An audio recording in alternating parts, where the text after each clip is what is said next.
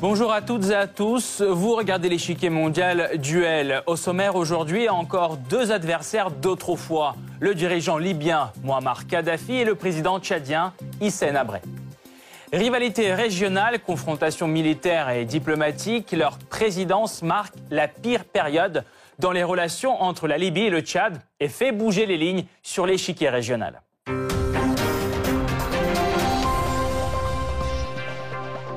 Avant de poursuivre, voici une brève présentation de nos duellistes. C'est le Blitz. Muammar Kadhafi naît en 1942 dans la région de Sirte, au nord de la Libye, au sein d'une famille de Bédouins. Au cours de ses études secondaires à Seba, puis à Misrata, il est fortement influencé par les idées panarabistes et la personnalité de Nasser. En 1963, il intègre l'académie militaire de Benghazi, d'où il sort sous-lieutenant en 1965. Dès 1964, il est créé le groupe des officiers unionistes libres d'inspiration nationaliste et anti-monarchique. Hissène Abré, né en 1942 à Faya-Largeau, au nord du Tchad, fils d'un berger Toubou. Après des études primaires, il est employé par l'armée française, puis dans l'administration tchadienne. Remarqué par ses supérieurs, il obtient en 1963 une bourse d'études à Paris. Après des études à la faculté de droit et à l'Institut de sciences politiques, il rentre au Tchad en 1971. Le gouvernement tchadien fait alors face à un mouvement d'opposition armée nordiste, le Front de libération nationale du Tchad, ou Frolina, que Hissène Abré rejoint. En 1969, le groupe des officiers unionistes libres organise un coup d'État et renverse le roi Idriss Ier et instaure la République arabe libyenne avec à sa tête un conseil du commandement de la révolution, le CCR, dont Kadhafi est le président. En 1970, il cumule ses fonctions avec celles de Premier ministre. La même année, Kadhafi obtient l'évacuation par Londres et Washington de leurs bases militaires dans le pays. Et la Libye renégocie avec les compagnies pétrolières étrangères les taxes sur le prix du baril. Au plan intérieur, Kadhafi renforce son pouvoir personnel et proclame la Jamaïria, l'état des masses, en 1977. Des dissensions se produisent au sein du Frolina. Hissène Abré se rallie à Goukouni Wedei, chef de l'une des branches du mouvement, et forme avec lui en 1972 le Conseil de commandement des forces armées du Nord, dont Abré prend la tête. Pourtant, à partir de 1976, il rompt avec Wedey et se rapproche du général Félix Maloum, successeur du président Tombalbé, assassiné en 1975. En 1978, Hissène Abré est nommé Premier ministre d'un gouvernement d'unité nationale du Tchad. Cependant, cette alliance ne dure pas et de nouvelles luttes pour le pouvoir vont voir s'affronter les différentes factions tchadiennes. Hissène Abré sort victorieux, reprend le contrôle de la presque totalité du pays en 1982 et devient président. Leur confrontation commence bien avant que Abré ne prenne les rênes du Tchad. À l'époque, chef de l'une des rébellions du nord du pays, il s'opposait à toute forme de coopération avec Muammar Kadhafi, le leader libyen appuyant un groupe armé rival de Abré. Lorsque Abré arrive au pouvoir en 1982, la tension entre les deux États monte encore d'un cran alors qu'il y a peu, ils songeaient à l'unification. Les deux leaders mettent en place deux systèmes politiques, économiques et idéologiques absolument différents. Le différent territorial s'accentue entre le Tchad et la Libye autour de la bande d'Aouzou. En tout, leur bras de fer durera plus de huit ans et laissera une forte empreinte sur les relations bilatérales et la stabilité régionale. En quoi consistent alors les principaux désaccords entre Kadhafi et Abré Quel était le rôle du facteur externe dans cette confrontation? Comment les destins des deux leaders ont-ils évolué après le départ de Abré du pouvoir? Pour répondre à toutes ces questions, nous rejoignons Emmanuel Dupuis, président de l'Institut Prospective et Sécurité en Europe. Monsieur Dupuis, bonjour. Bonjour. Pourquoi Kadhafi s'est-il décidé à intervenir dans le Tchad? Quel était son calcul? Il y en a plusieurs. Premièrement, il y a une légitimité historique. Euh, c'est vrai que avant l'indépendance euh, du euh, Tchad, qui a été euh, acté après la Deuxième Guerre mondiale, en tout cas la fin du protectorat britannique à partir de 1943, il y avait un accord qui avait été signé entre le président du Conseil français, Pierre Laval, et Mussolini. Cet accord remonte à 1935, qui cédait la bande d'Aouzou à la Libye la Libye à l'époque italienne, donc sous protectorat euh, italien, donc entre 1912 et 1943. Mais euh, il faut avoir à l'esprit que euh, le colonel Kadhafi n'a eu de cesse de faire appel à cette légitimité un peu discutable, d'autant plus discutable que le Parlement italien n'avait jamais ratifié cela. Deuxième légitimité sur laquelle s'est appuyé le colonel Kadhafi, c'est évidemment une forme de souveraineté idéologique, une souveraineté spirituelle. La confrérie des euh, confréries Sanoussia, donc euh, d'origine, euh, qui, est irradiée dans cette partie du Sahara faisait la jonction donc de par la frontière donc et donc de part et d'autre de la bande d'Azou. Mais la vraie question est qui finalement a justifié l'intervention militaire libyenne entre 1973 et 1987. Il faut quand même avoir à l'esprit que cette guerre tchado-libyenne a occasionné plus de 7000, peut-être même 8000 victimes, mais que, bien évidemment, derrière tout ça, il y avait un grand dessin de la part du colonel Kadhafi, un double dessin. Premièrement, les velléités pan-arabes ou les projets unionistes du colonel Kadhafi. Il a tenté une union, ça a duré quelques mois, en 1981, entre la Libye et le Tchad.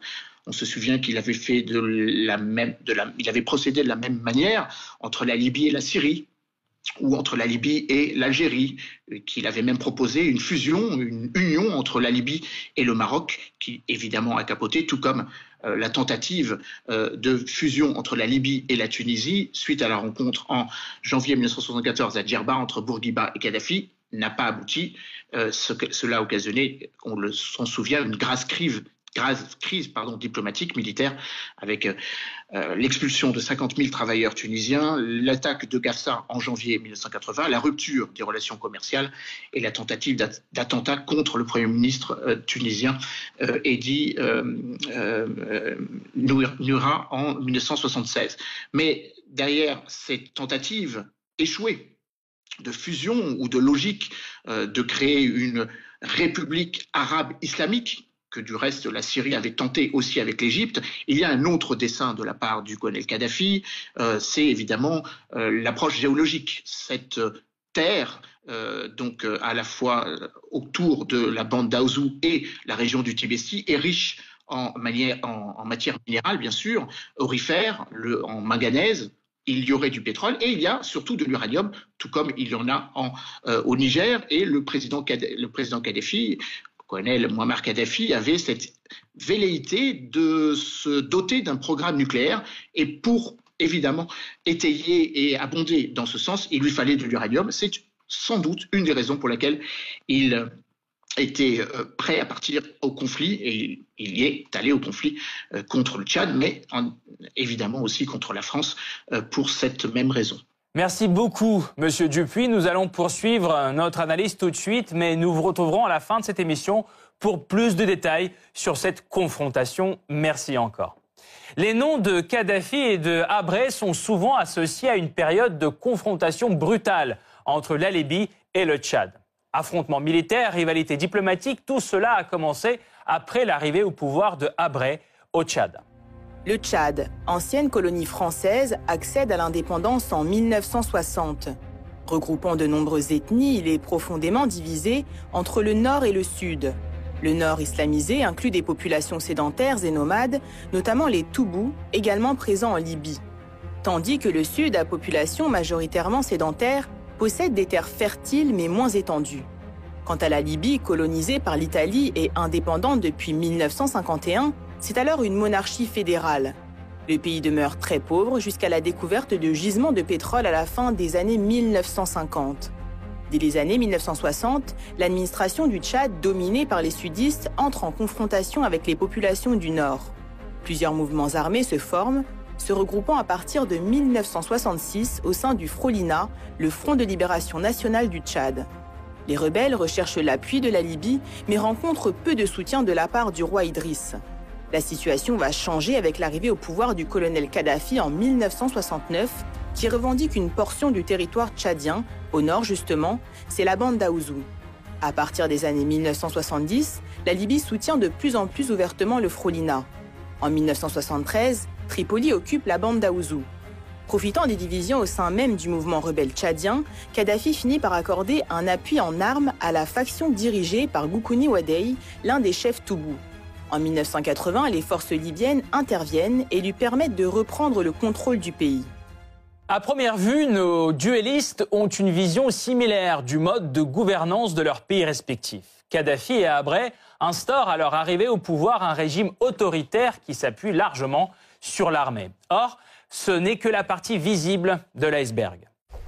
Tout juste après s'être installé sur le siège présidentiel, Hissène Abré adopte l'acte fondamental, une sorte de constitution provisoire qui reste en vigueur jusqu'en décembre 1989. Ce document lui confie le contrôle quasi total sur les organes législatifs et exécutifs ainsi que sur l'armée. Toute activité religieuse est interdite. La scène politique est à son tour purgée pour ne laisser la place qu'à l'Union nationale pour l'indépendance parti politique qu'il dirige lui-même. Une différence notable par rapport à la manière dont Kadhafi voyait l'appareil gouvernemental idéal.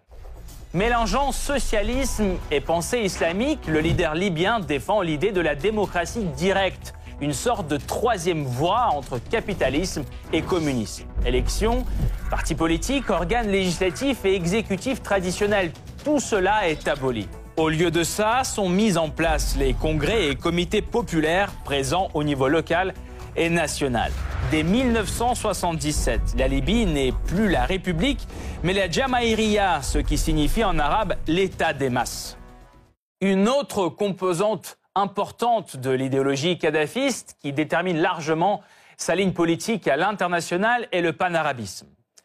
Attaché à l'idée d'unifier les peuples arabes, Kadhafi entreprend plusieurs tentatives de forger une alliance avec ses partenaires régionaux. Dès la fin de l'année 1969, la charte de Tripoli dessine les contours d'une fédération Libye, Égypte, Soudan, Syrie. En 1971, le quatuor amputé du Soudan devient un trio, l'Union des républiques arabes. Mais sans grand succès. Kadhafi ne se décourage pas et relance l'idée d'union séparément avec l'Égypte, puis avec la Tunisie. Or, toutes ces tentatives s'avèrent vaines. C'est à ce moment-là qu'il se tourne vers le Tchad. En janvier 1981, un accord de fusion est conclu entre la Libye et le Tchad, présidé alors par Goukouni Ouedei, un pro-libyen. Or, un certain nombre d'États africains, soutenus par Paris et Washington, n'y voient rien d'autre qu'une menace d'expansionnisme libyen et mettre la pression sur le Tchad qui cède et refuse l'alliance. Abré, lui, préfère utiliser la menace libyenne pour jouer la carte nationaliste. L'unité du Tchad ainsi que la réconciliation nationale sont parmi ses priorités. Cependant, en prenant l'unité tchadienne, Abré favorise les représentants du nord du pays dont lui-même est originaire. Ainsi, le bureau exécutif, l'autorité suprême du pays, est composé majoritairement d'habitants du Nord, malgré le fait que le Sud soit plus peuplé. Pareil pour le comité central du parti où les habitants du Nord détiennent les deux tiers des sièges. Comment les deux adversaires s'affrontent-ils sur le terrain? Quel était le rapport de force militaire et économique entre la Libye et le Tchad de l'époque? Quels acteurs internationaux soutenaient Abré et où Kadhafi cherchait-il de l'appui? La réponse après la pause.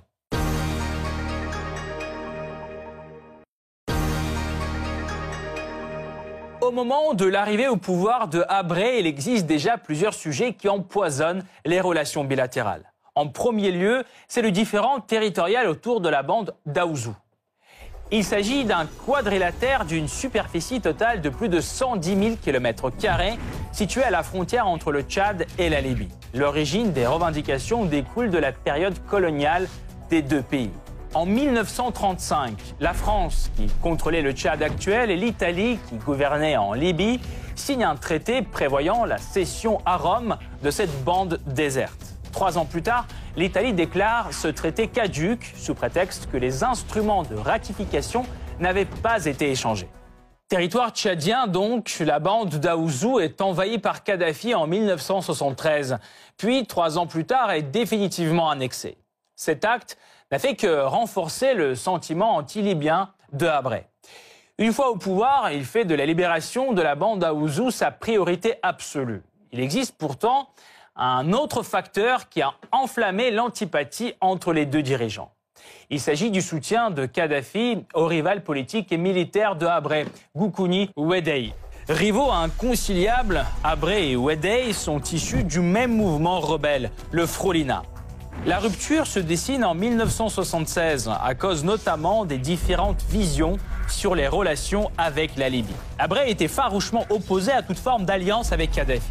Wedei, lui, voyait plutôt une alliance tactique avec la Libye comme une nécessité pour s'emparer du pouvoir.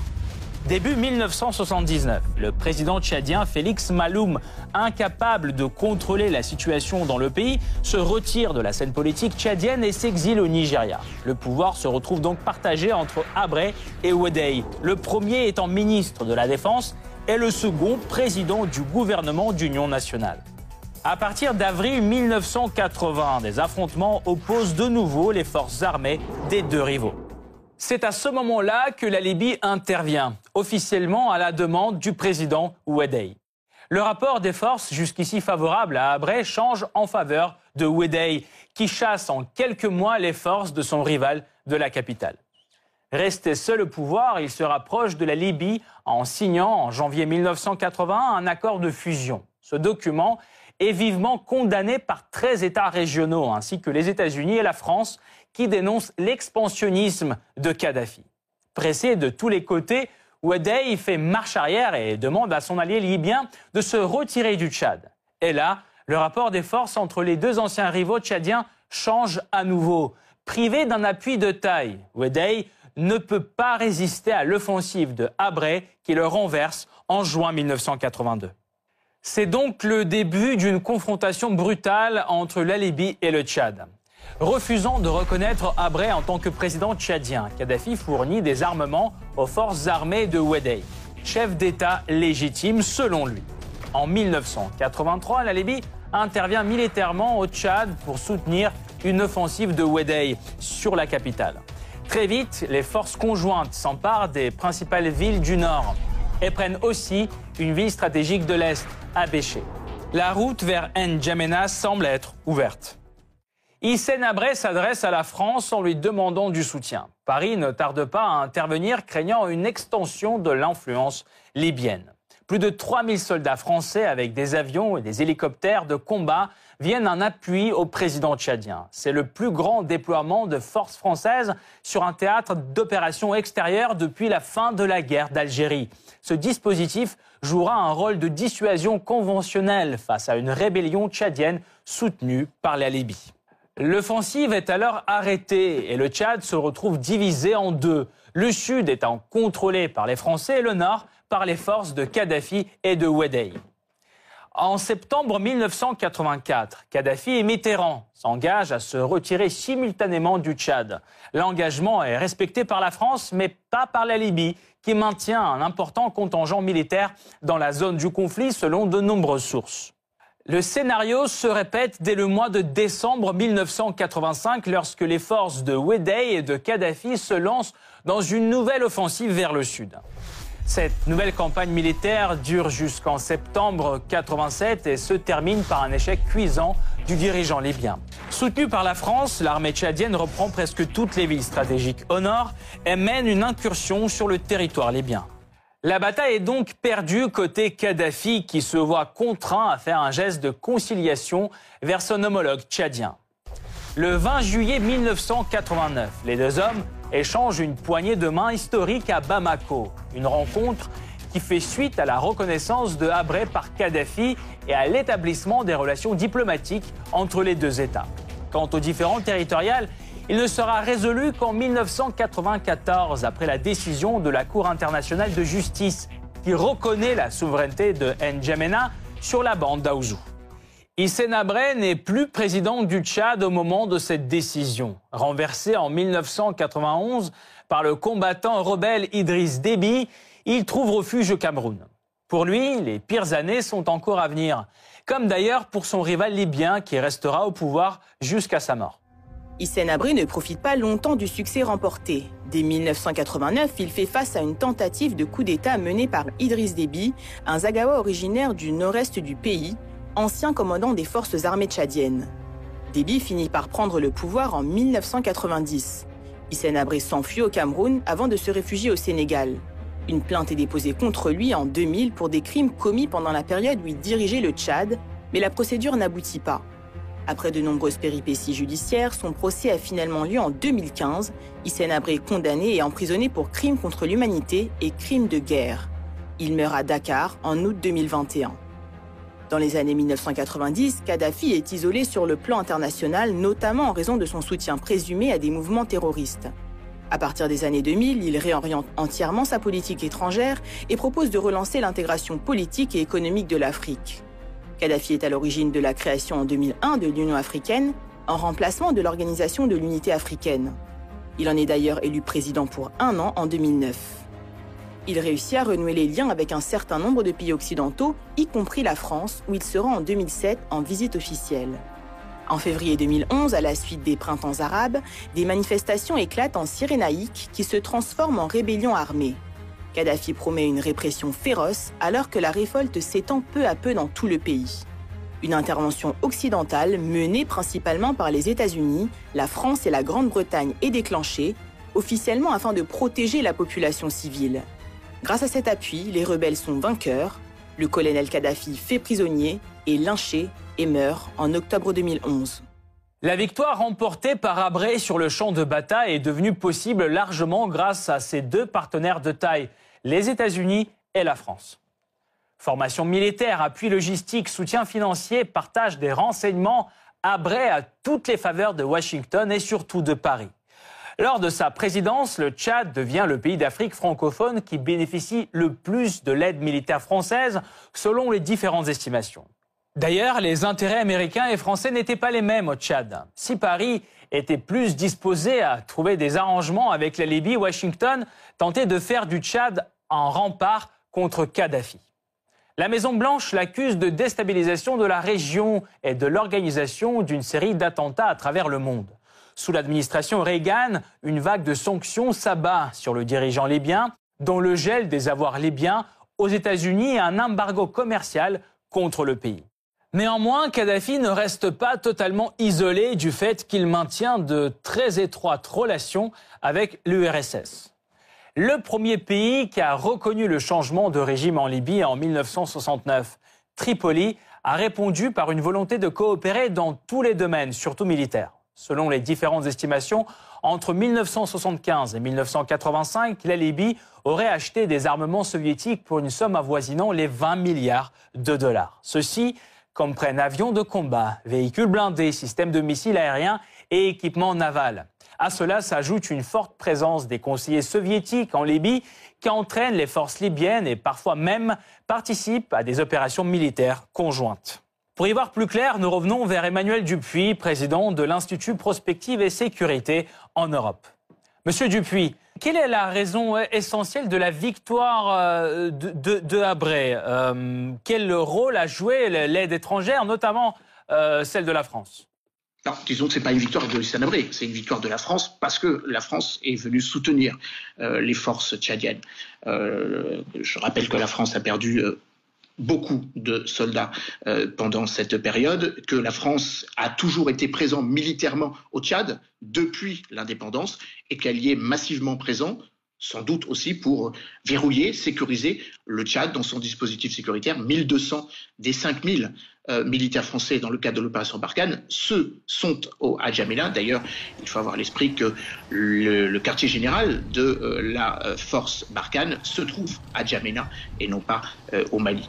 donc le, président Hissène sans le soutien idéologique, amical évidemment confraternel d'une certaine manière de François Mitterrand et aussi à l'époque du président Reagan, il n'aurait sans doute pas pu euh, euh, se défaire donc de l'important dispositif militaire dont disposait le président Kadhafi, d'autant que le colonel Kadhafi disposait également d'un soutien des, euh, des tribus notamment les tribus Touareg, euh, donc au sud-ouest euh, de, la Libye, et les tribus Toubou euh, au sud-est donc de la Libye. Et toujours, d'ailleurs, dans une forme de continuité, ces mêmes tribus Toubou soutiennent le maréchal Haftar.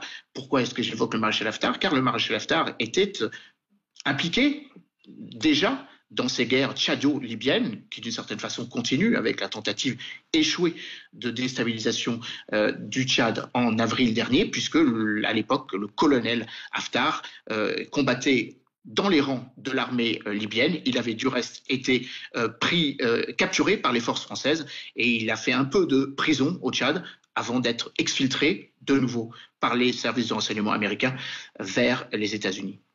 Quelle a été euh, la conséquence de l'échec libyen pour la région et y a-t-il des échos encore de cette confrontation aujourd'hui?